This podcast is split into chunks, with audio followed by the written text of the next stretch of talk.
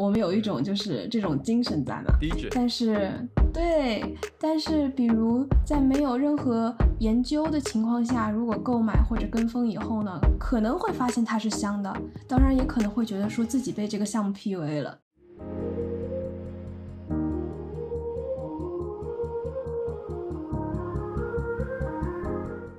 Welcome to Echo Wave。Echo Wave 是一档由两个 Web 三行业参与者发起的播客节目。在这里的话，我们会一起探索前沿 Web 三资讯，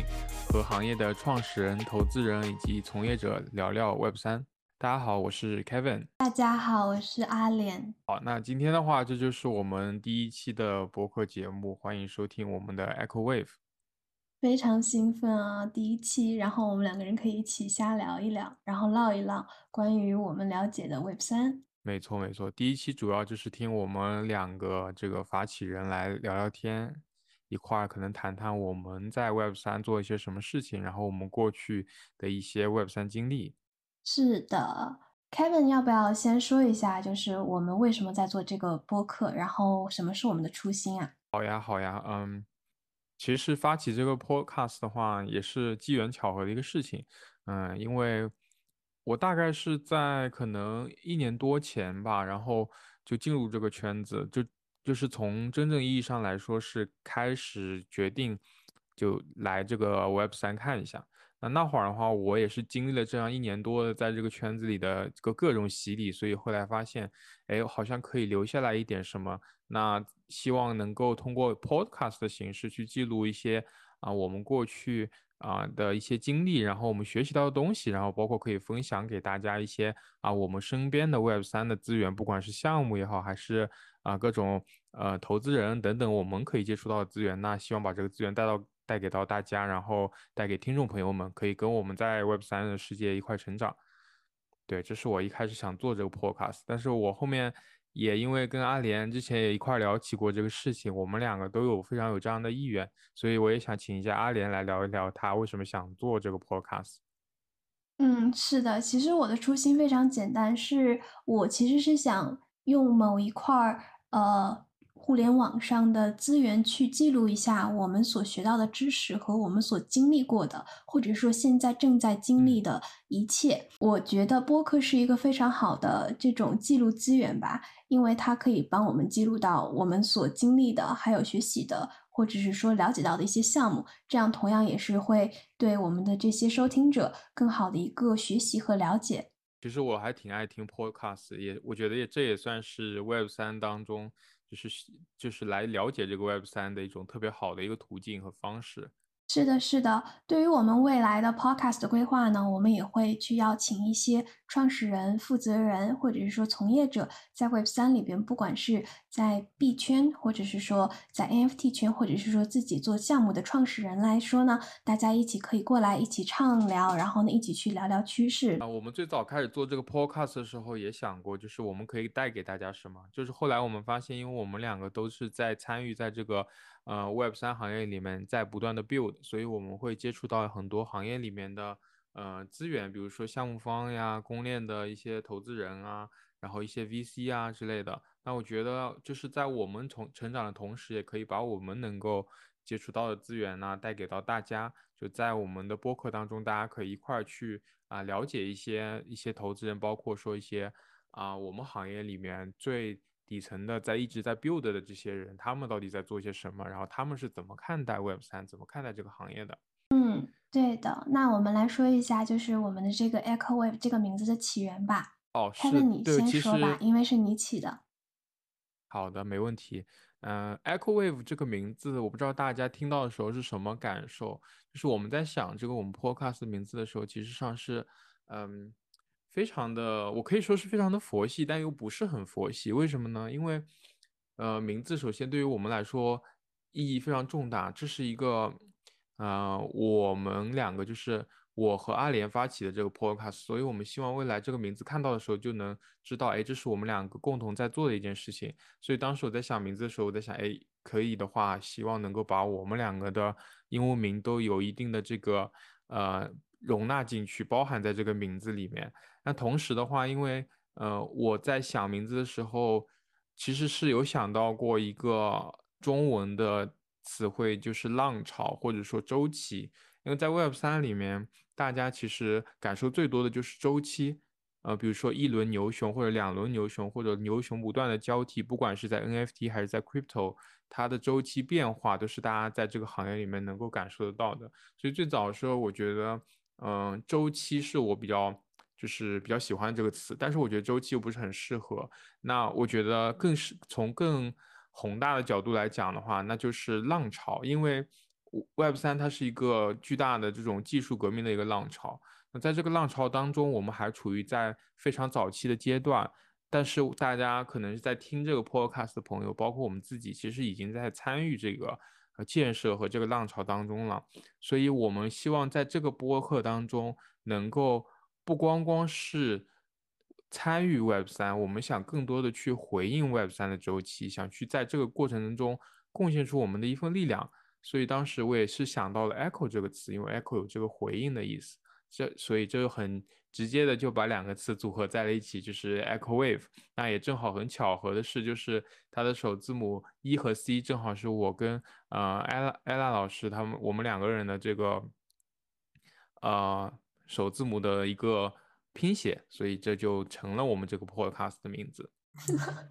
咱俩老是互称老师的，其实咱俩就是开个玩笑啊，大家不要太介意。对对，是的，就因为 echo 这个词呢有回应的意思，我个人也会觉得说，啊，我们可以去从我们的这个个人的这种渺小的角度，渺小的人去回应到，嗯，大家所发现的知识啊，还有消息啊，各种正面和负面的新闻。这样子，当然负面的大家都是不愿意去啊碰到的，但我们确实还是要有所去面对所有的一些问题。嗯，没错。嗯，要不阿莲你来跟大家介绍一下自己吧？我们说了这么久，也没有说下来我们是谁。可以啊，可以啊，大家以后叫我阿莲就好。阿莲这个词就这个名字就非常的好记，大家都这么叫我。那我目前现在呢是在一个 Web 三的 SocialFi 的一个呃。Startup 的项目里，在做这个商务和 marketing。哦，那阿莲可不可以跟我们分享一下，你是怎么知道 Web 三呢？啊，是啊，那个我其实了解到 Web 三，其实 Web 三是一个非常大的框架了。但是如果说我如何去了解到区块链，或者是说这个行业的话呢，其实是呃早期通过了一个 C 叉盘，在去年的年初，嗯。然后在这里呢，就是我也不多说了，毕竟，啊，我一说呢，肯定大家都了解那个盘还是比较有名的。我浅浅的给大家呃 hint 一下，就是大妈们那时候赚的就是真的盆满钵满啊。我感觉大家应该也能猜到是什么是什么盘了。这个我也不怕，就是说被嘲笑或者是被笑话什么的。但最初我了解到这个行业赚钱的快感的时候呢，其实是在 CoinList 上是。去年的呃三四月份这样子，啊，Coinlist 呢是一个合规的代币融资平台，然后 Coinlist 他们其实在挑选项目上也是非常严格的。对于我那时候这种小白啊，就是说盲抢，就是真的是盲抢。我那时候在平台上真的是颠倒黑白的熬夜去抢啊，Rally 啊，Swarm 啊，Vega 这些代币。但是让我印象最深刻的呢，其实是 Mina。Mina 那时候，呃，是每个人呢最多只能买五百块钱的这个 Mina 代币，然后它每个代币的价格是零点二五，然后在最高的时候呢，是其实都有炒到了三块五、三块八左右。呃，但我最后呢是在一个两块八的一个价格把这些都给卖掉了，所以那时候也是第一波让我享受到了这个交易和这个行业赚钱的快感。对，那现在我们让 Kevin 也介绍一下自己吧。嗯，我现在的话是一个区块链行业的，可以算是一个一家技术公司的项目运营。嗯，然后我是其实上是二零一七年了解 Crypto 的，当时我在。国外读书，然后我有个同学，他把所有的学费梭哈了 BTC，然后当时我是有这样一个契机了解到就是 crypto 的，但是那会儿我没有就正式的进入这个圈子里玩儿，我实际上是二零二一年进来的，那进来的时候呢，嗯，其实上是一开始也没有去在可能在 Web 三做什么事情，大部分的时间都是一开始在嗯国内做这个区块链教育，然后我是一名就是工信部旗下的区块链讲师，但是后来的话，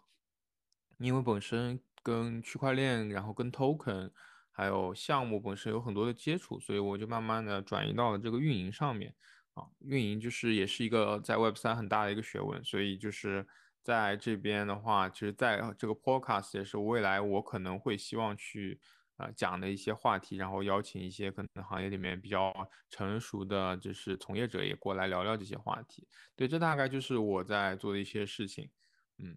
你这样子进入到了这个行业，那你是怎么了解到 Web 三的呢？嗯，其实是个比较机缘巧合的事情。就是其实我在来到 Web 三之前，我是在一家 Web 二公司做程序员。那那会儿也是，就是当时有想从这个技术开发转为这个产品或者销售端，就是不想继续从事写代码的工作了。那就当时就辞职，开始找新的工作，也是机缘巧合找到了一家区块链的公司。那这是我进入这个行业的一个。呃，契机。那进来之后发现跟我可能完全想的就不太一样，因为区块链在我可能研究生的时候学到过，比如说分布式存储这样，我大概的能了解一点，但是发现完全跟我学过的东西都不一样，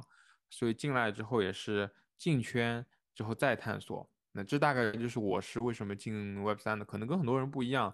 我知道很多圈子里的小伙伴都是可能呃一边工作，然后嗯。就是工作之余，然后了解到 Web 三，然后开始自己玩 Web 三，嗯，才最后决定就是 all in Web 三这个样子。但是我可能就是误打误撞就进来了这个行业了。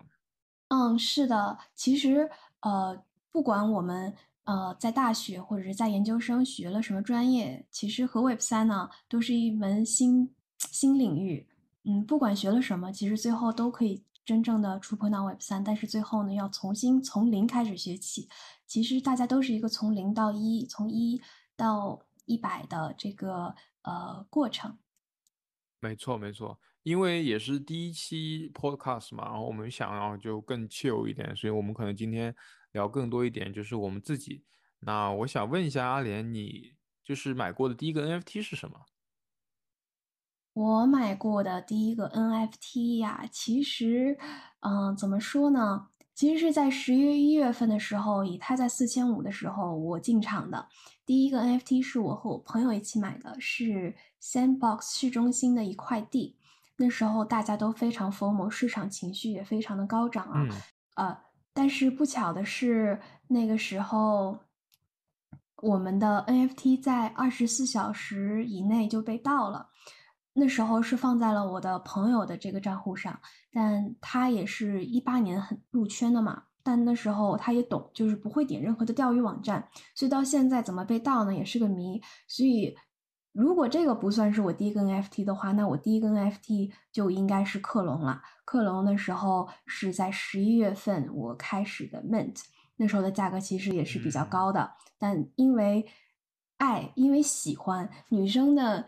呃，买卖第一个 NFT 肯定都是因为喜欢，所以才买的，因为好看，所以才买的，对吧？那我那时候呢就入了克隆，然后最后呢，慢慢的又阴差阳错，正好等到了呃 Fanta Bear 杰伦熊的这个点，那时候呢也是在零点五的时候买了三个，那时候也比较幸运吧，我觉得。然后最后持有持有持有，在最高的地板价的时候，其实有到八个以太，但当然后面有卖在山顶啊，卖在半山腰，但。只要出了就是永赚，在这个行业里，就是只要出了就是永赚。所以其实，在那个时候，我也真正体会到了什么是 FOMO。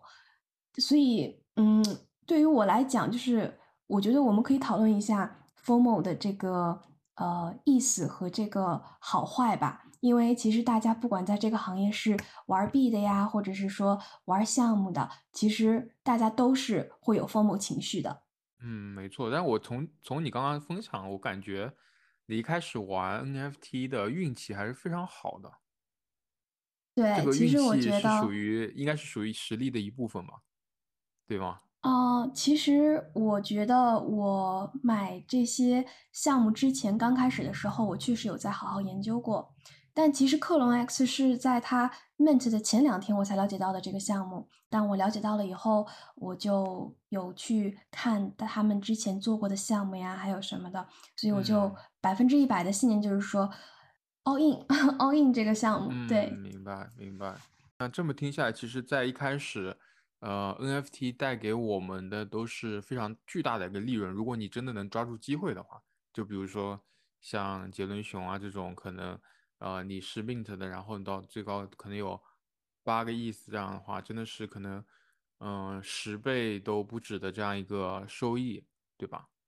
是的，其实我觉得在牛市的时候，NFT 是一个非常好的杠杆选择，杠杆利用，因为它肯定是会比在玩币子呀，或者是说玩什么的，就是可能风险会稍高，但是利润会更高一点，对。嗯，没错。其实，在其实刚刚阿莲提到 NFT 的它的这些交易经历，让我想到的就是周期这样一个事情。正好 echo 一下我们的 podcast 的名字，因为周期在我们行业里面还是非常重要的，就大家感受很深嘛。因为最近是熊市，就最近连 NFT 交易量都是在 OpenSea 交易量都突破了这个新低啊，就让我感觉，至少让我感觉跟牛市的时候比。完全就是天差地别，所以就是如果说要做逆周期的事情，想要逆着趋势去赚钱，真的非常困难。那如果周期到了，然后呃趋势到了，可能就是像以前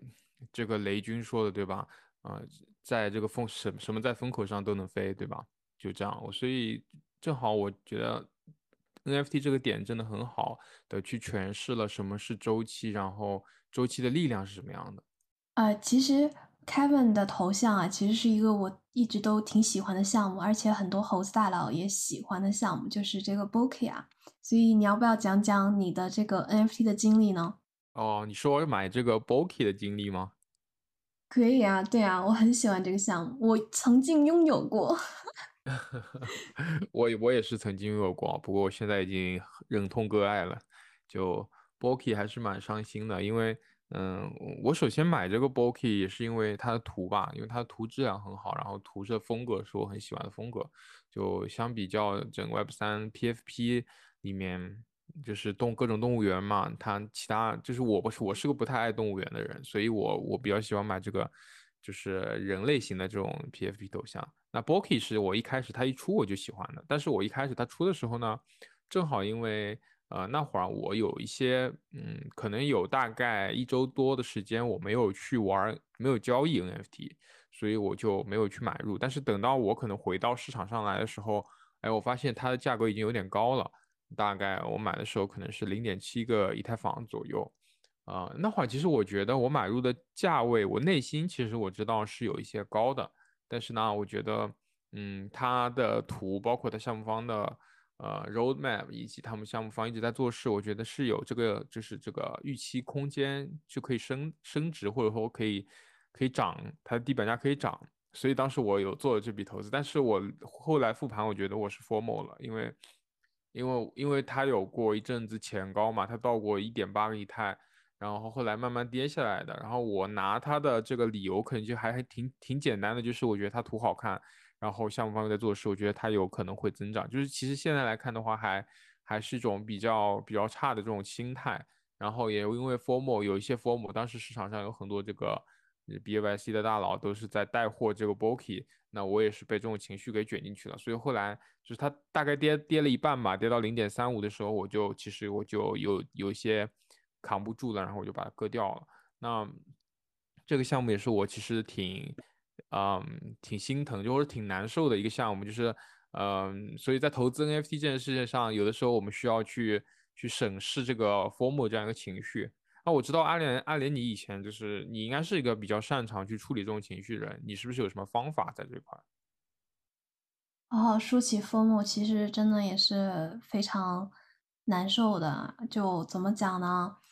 嗯，大家肯定多少都会有 FOMO 的情绪在这个行业里边，因为看到大家赚钱，看到这个地板蹭蹭的往上涨，大家都会时不时的，就是 you know get in and have a try。所以 FOMO 的这个意思呢，就是 fear of missing out。如果大家不知道的话，就是害怕错过的意思。那就是在这个。在加这个加密货币世界里啊，就是当这个价格疯狂飙升的时候，咱们就可能会有一种错觉，就是觉得说，哎呀，会不会错过这个赚钱的机会？所以这种如此强烈的感情呢，会就是驱使我们做出这种特别侵略的决定，就是直接啊，无所谓了，冲就行了，冲就完事了。我们有一种就是这种精神在嘛，但是。对，但是比如在没有任何研究的情况下，如果购买或者跟风以后呢，可能会发现它是香的，当然也可能会觉得说自己被这个项目 PUA 了，被这个市场的情绪所带动，然后呢被套了。所以我现在慢慢就是告诉自己心如止水，就是如果错过了那就错过了，然后也会多多的复盘。当然，我其实有一个呃小小的，就是。韭菜玩法在这个 Web 三的行业里，当时那时候是在牛尾的时候就是这样子玩的，但是现在在熊市我就没有再这样操作了。我那时候呢是会分配我的呃例子，就比如说我会先看，我会选一个呃项目，我会选一个项目在差不多零点二左右。或者是零点一左右会选一个项目，然后在零点三到零点四的这个价值空间呢，我会再选一个项目。零点五到零点六的时候呢，我会再选一个项目。所以我会一天或者是说两天去投资三个项目，但是是在没有这种一直认真的去了解的呃了解项目的情况下去投资的。其实呃怎么说呢？我投资四次能中两次是能赚钱的，是这样子的。所以其实嗯。就像交易里的多空一样，对，但当然这不是任何的投资建议，这只是我就说，哎，I wanna have fun，你们、嗯就是想去多去了解，然后多去感受一下这个市场。对对对，我觉得你你说到你这个方法，就我就觉我就特别有感触，为什么呢？因为呃，因为你说到你其实上是在牛市的尾巴的时候去这么操作的，那现在在消息熊市，其实你这样操作可能。嗯，风险就非常大了。但在牛市的时候，可能因为第一个你是一直在这个圈子里玩的，你知道 NFT 它大概，我觉得你会有一个盘感，所以你在选项目的时候，可能多少都会，虽然不会深入的研究，但是你看到它的时候，你可能就会有一定的它的这个基本的面的了解了。那我觉得你选项目的时候这样去操作，这正好是因为我们所说的这个趋势的原因。那牛市的时候，项目发出来。呃，那它这大部分的项目呢，它只要正常不 rug，或者说它没有什么合约的问题，那它正常能够发售，它其实上还是有一波比较不错的涨幅。那我那也很适合我们做短线，对吧？是的，是的。其实我觉得，当大家已经到了这个市场这个熊市当中以后呢，大家其实会觉得说，哎呀。我可能我之前的 portfolio 在牛市的时候，大家都是挣的，都是没有亏钱的，都是有赚的。但是最后，当五月的大地震、大震荡以后呢，你再去看你的 portfolio，就比如说现在，或者是说前几个月去看的时候，我感觉大家的 portfolio 都有缩水，可能有一些都是负的了。所以这其实也是让我更去嗯了解自己，更去改善一下自己的这种呃交易吧。因为我觉得有些时候，该 diamond hand 的确实是要 diamond hand，但是在某个起点，确实是该甩卖 就一定要甩卖。其实现在的蓝筹都不是特别的理想啊，就现在的蓝筹真的看的大家都非常的非常的心痛啊，因为降了很多很多很多。嗯，跌了好多。今天还看数据是这个。呃，猴子就是 B A Y C 已经跌破七十个以太了。是的，现在在六十五左右。哎，我知道凯文，呃，之前有被邀请过，在很多社交媒体上当过这个嘉宾，然后呢，去聊一下 Web 三，去聊一下各种链。凯文要不要分享一下这些呢？还有你是如何学习 Web 三知识的？嗯。我其实上可能有一些我工作的原因吧，因为我们其实上自己的公司有这个做一些项目，那本身跟一些公链的关系不还不错，呃，所以有些时候会被公链邀请去作为这个他们生态的这些项目方的一些嘉宾啊，去过去聊聊，就是关于怎么共建生态，然后嗯，作为项目方是怎么参与在这个生态当中呢？就所以，我这是一些我被邀请去的。去做一些 space 啊，然后包括嗯、可能就是群里面的分享之类的这种呃经历吧。那我自己其实上在进入 Web 三不到两年的时间，呃，快速在一开始可以快速的能够上手学习这些 Web 三知识，是因为我本身其实有一套学习的方法论。那在这边就是我也可以简单的分享一下。嗯，其实上我进圈，我刚刚最早的时候我有讲，我其实上是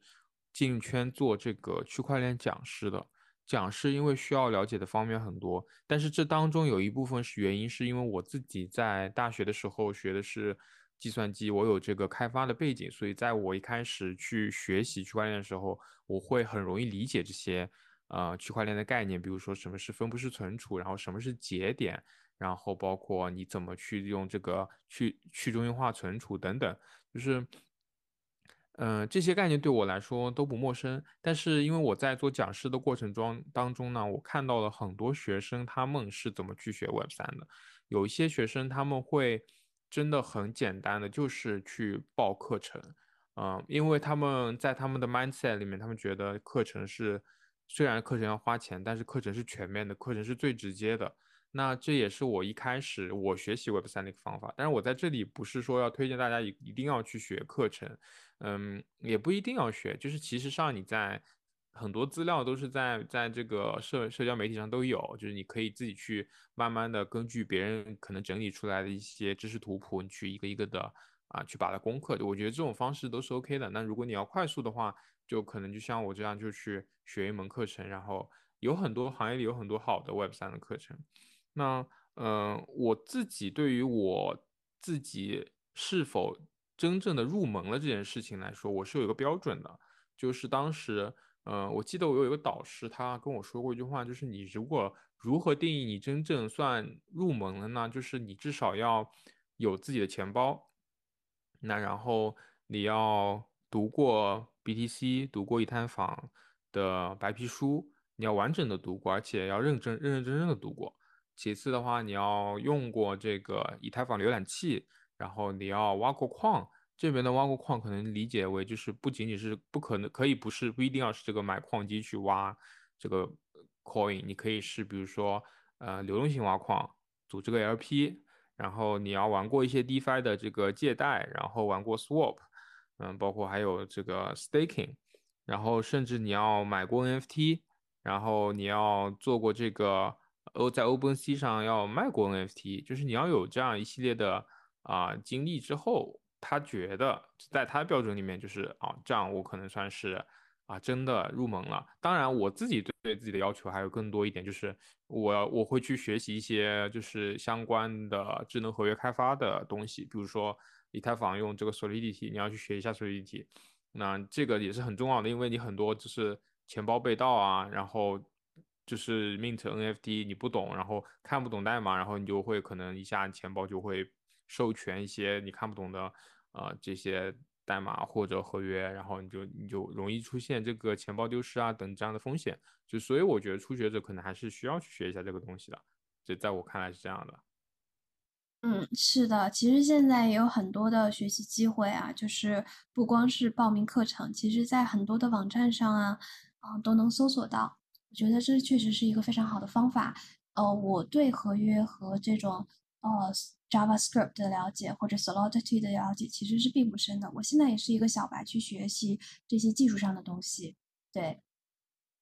嗯，明白。其实我觉得，在对于非计算机专业的，或者说没有过编程经验的朋友来学这个东西，确实是有一些些的，嗯、门槛，有一些些的困难的。那我觉得就是很简单的一个，就是 Solidity，因为它并不是一个非常困难的语言，就是嗯，大家去学的话，我觉得是一件可以去上手学习的语言，就是可以作为第一个语言去学。那如果你要真的铺垫的话，就比如说可以把 JavaScript 这种弱类型的语言去放在前面学，因为它们是很相似的啊，就可以去学，就是不需要学到非常的深，比如说你不需真的不一定要学到，比如说很高级的这种用法，但是你可以基础的，比如说我敲一个代码，我能够实现，比如说如何去啊自己发布一个合约，自己去 mint 一个 NFT，我觉得这种到这种程度就是很 OK 的，那至少你能理解一部分他在干嘛。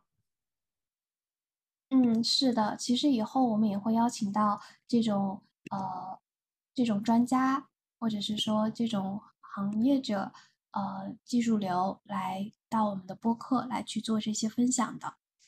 没错，没错，就是后面我们可能也不一定会邀请 Solidity 的讲师，就是我这边也会有一些，比如说 Flow Cadence 啊之类的这些其他公链的这个讲师，我们到时候也可以一块。嗯，邀请他们这个过来讲讲，哎，他们是怎么学习，就是一些开发者语言，然后怎么去实际的去操练，从一个可能业余的人变成一个专业的这个工程师，就这样一个故事，可以让他们也分享一下。